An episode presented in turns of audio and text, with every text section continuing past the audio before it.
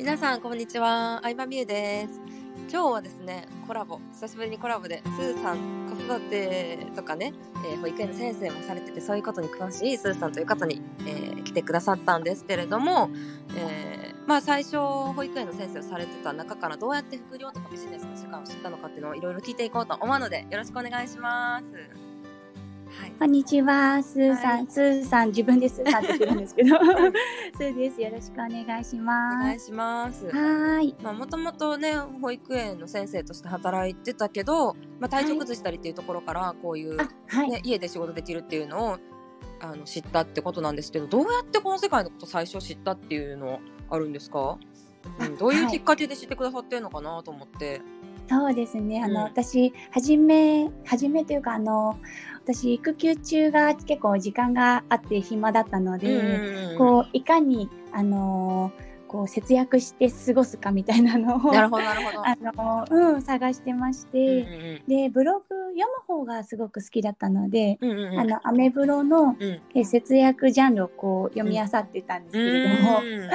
でそんな時にふと働くまさんってあの方の、まあ、働くまさんのメルマガあのブログに行き着いて、はいはいはいはいはい。ですごく文章が面白いので、うんメルマガに登録したらあの何ですかねメルマガの中でみゆさんのことを紹介されてて。うんであなんかそんななんですかね OL さんですごく、ね、起業されてる方がいるんだと思って、それであのオンラインサロンに、はいあのーうん入ってメルマガはいはいはいはい読ませてもらうようになりました。へはいー。じゃあ結構人つ、まあ節約系からの人づてで知ったって感じなんですね。あそうですね、うんはい。うん。えそれまでは節約とかはあんまりされてなかった感じですか？そういうポイ活とか。うん。そうです。いやでも結構、あのーやっぱり若い時手取りが少なかったので、うんうんこう保育士の初め14万とかからあの21だったのでスタートして、うんうんうんうん。で結構社宅が1万2000円の社宅に住んでたんですけど、はいはいはいはい。あのすごいなんか壁が剥がれてたりしたんですね。でなんか土壁が見えてたりしてるところにちょっとはい。住んでたりしてちょっとはい。貧乏だったことがあるのはい。で。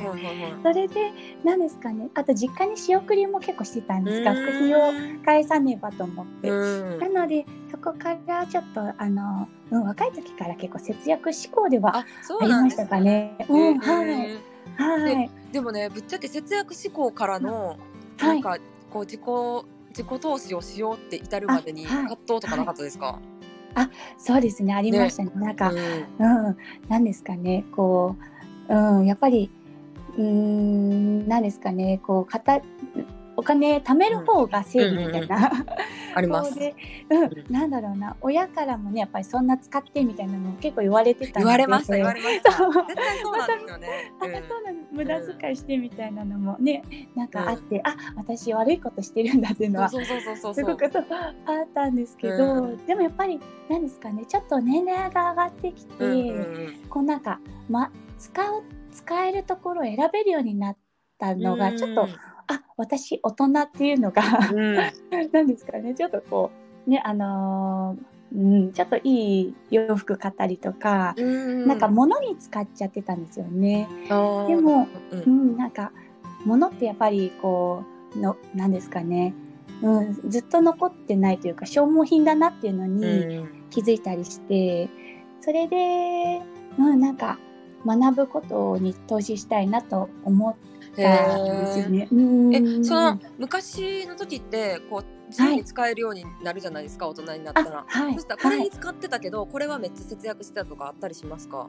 あ若い時は本当食費を節約してばっかりで、そうなんですね、はい。でも結構あるあるですよね、はおしゃれな方とかってなんか食費を全然食べんとファッションのことにめっちゃ金使ってる人がいますよね。そうそうなんですそうなんですよ。なんかあのネットとかでも、うん。あの食費毎月2万円とかのなんですか主婦とか結構どういう生活してるんだろうと確かそういうなんかそういう方とか結構うん見ちゃったりして、へえあそうそうでもうん、やっぱりなんかそれでちょっと、何ですかね。それじゃよよくないな。風邪をひいたりしてたんです。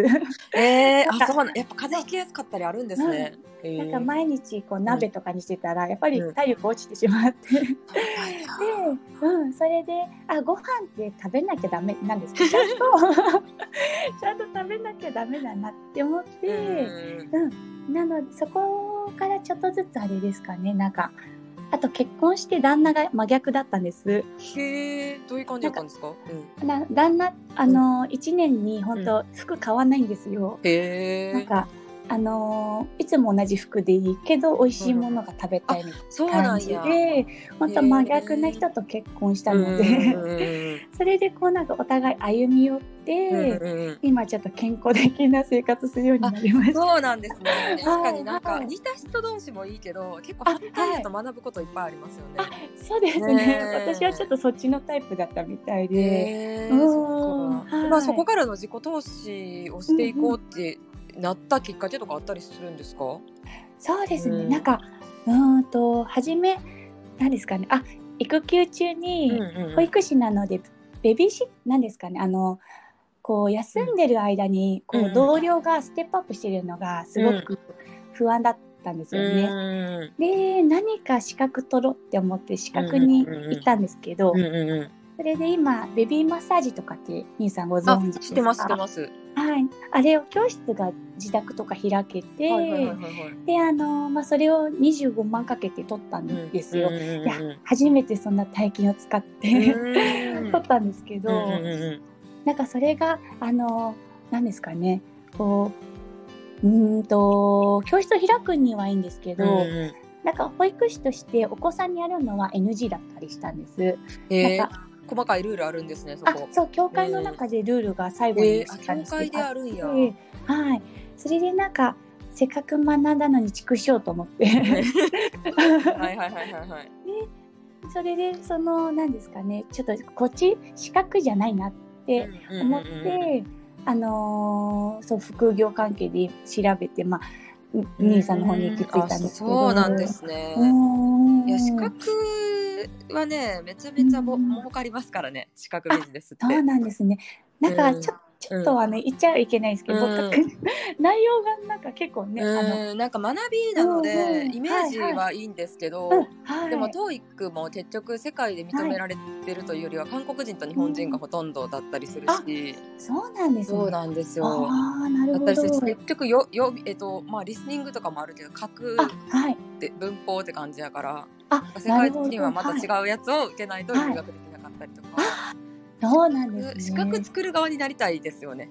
やあ思いました。なんか、このテキスト作れそうって思いました。あーそっかそっかそっかそっか保やってみたら。つとかやってみたら、うんうんああうんまあね。であくまでもやっぱ実務がないとね、実務経験ないと仕事に生かすっていうのは難しかったりするし、うん。なんか秘書検定とか私も受けてましたよ。あ、秘書検定2級とか、簿記とか受けてましたけど、あ、はい、はい。実。際秘書検定は事務の仕事してたからちょっと実務と関係あるけど、これ実務やったら違うなってやっぱやってると思うこともあったり、あ、簿記も言葉を覚えるのはいいけど会社経営する上でこれは意味あるけどこれは全く意味なかったなとかもあるし、あー、なるほど。うん、なんかあくまでも資格は資格やなっていうのはうん目安程度。うん。思います。ん。あとなんか、うんちょっとじ、取って満足しちゃう自あ分も確かに。それはありますそうね。なんですね。なんか、うん。名前のブランドじゃないですけど、うん。うん、なんかそうビジネス学んで思ったのはなんか、あ資格じゃないなあのスキル、ね。スキル、うん。うん。全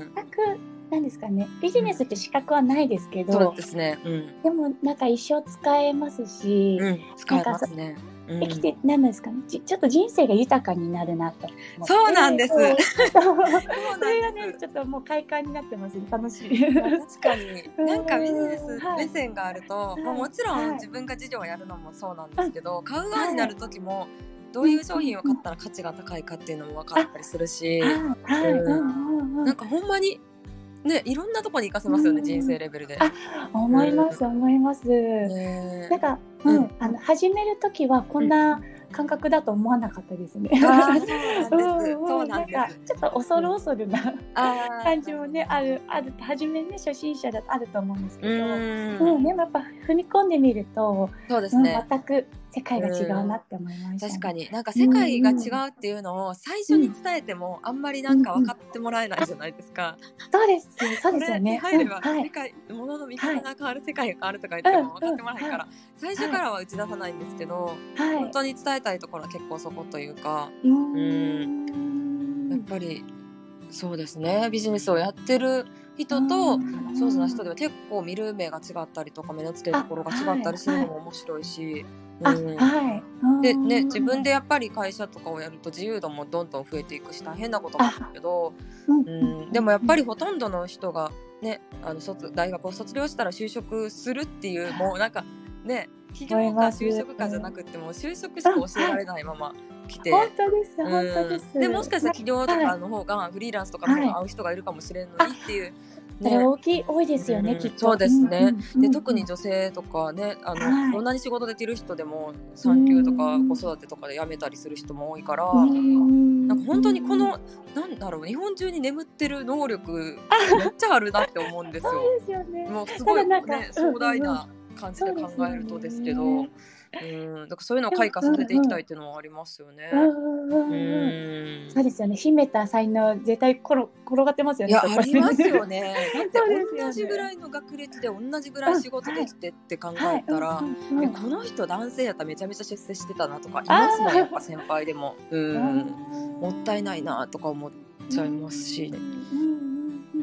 ねねなんか。うんそうですよね。ななんで教えてくれないんだろうなと思いますね、うん、学校でなんかまあでも学校の先生が起業とかをしたことがないっていうのが一番大きいのかなとは思うんですね。なるほど。なるほど、そうですよね。うん、でも確かに、うん知るきっかけ。そうですよね。ね。なんだかんだで結構親と同じ職種に就職してる人って多くないですか？金融、ね、銀行員やったら銀行員とか、うん、なんかメーカーやったらメーカーとか、私も親もメーカーでメーカーなんですけど、はい、でも学校の、ね、先生とかも両親公務員で公務員になったっていう人とかも結構多い気がするし、まあ、引き継がれていくんだでしょうね、きっと。こうか価値観っていうかなんかね、親を見てそうなるって思うかもしれないですね。なんか自分もなんかそうなっていくんだろうな。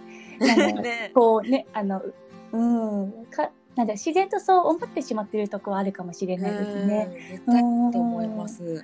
やっぱり学校、まあ学校って性質上しょうがないですけど集団行動なんてみんな同じことやってもらった方がまとめる方は楽なんで、うん、そうなるともう就職するっていうのしか教えない方が楽っていうもうシステム上なんだろうなと思いますね。うん起業する人もいるみたいにしたらええってなるしもう面倒くさいからそうですねなんかちょっとね自由な感じになりますもんね。うそうですね。なんかでも消,、うん、消費者にはもう戻れないですよね。なんだろうなんか、知らなかった2か月前の自分にはちょっと戻れないなと思います。いやそうなんですよ。はい、これ本当不可逆的で一回死ぬと戻れないんですよね。はいはい、ビジネス的な見方っていうのは。うんそうですね。これからもちょっと頑張っていただければと思います。はい、ありがとうございます。はい。はい。はい。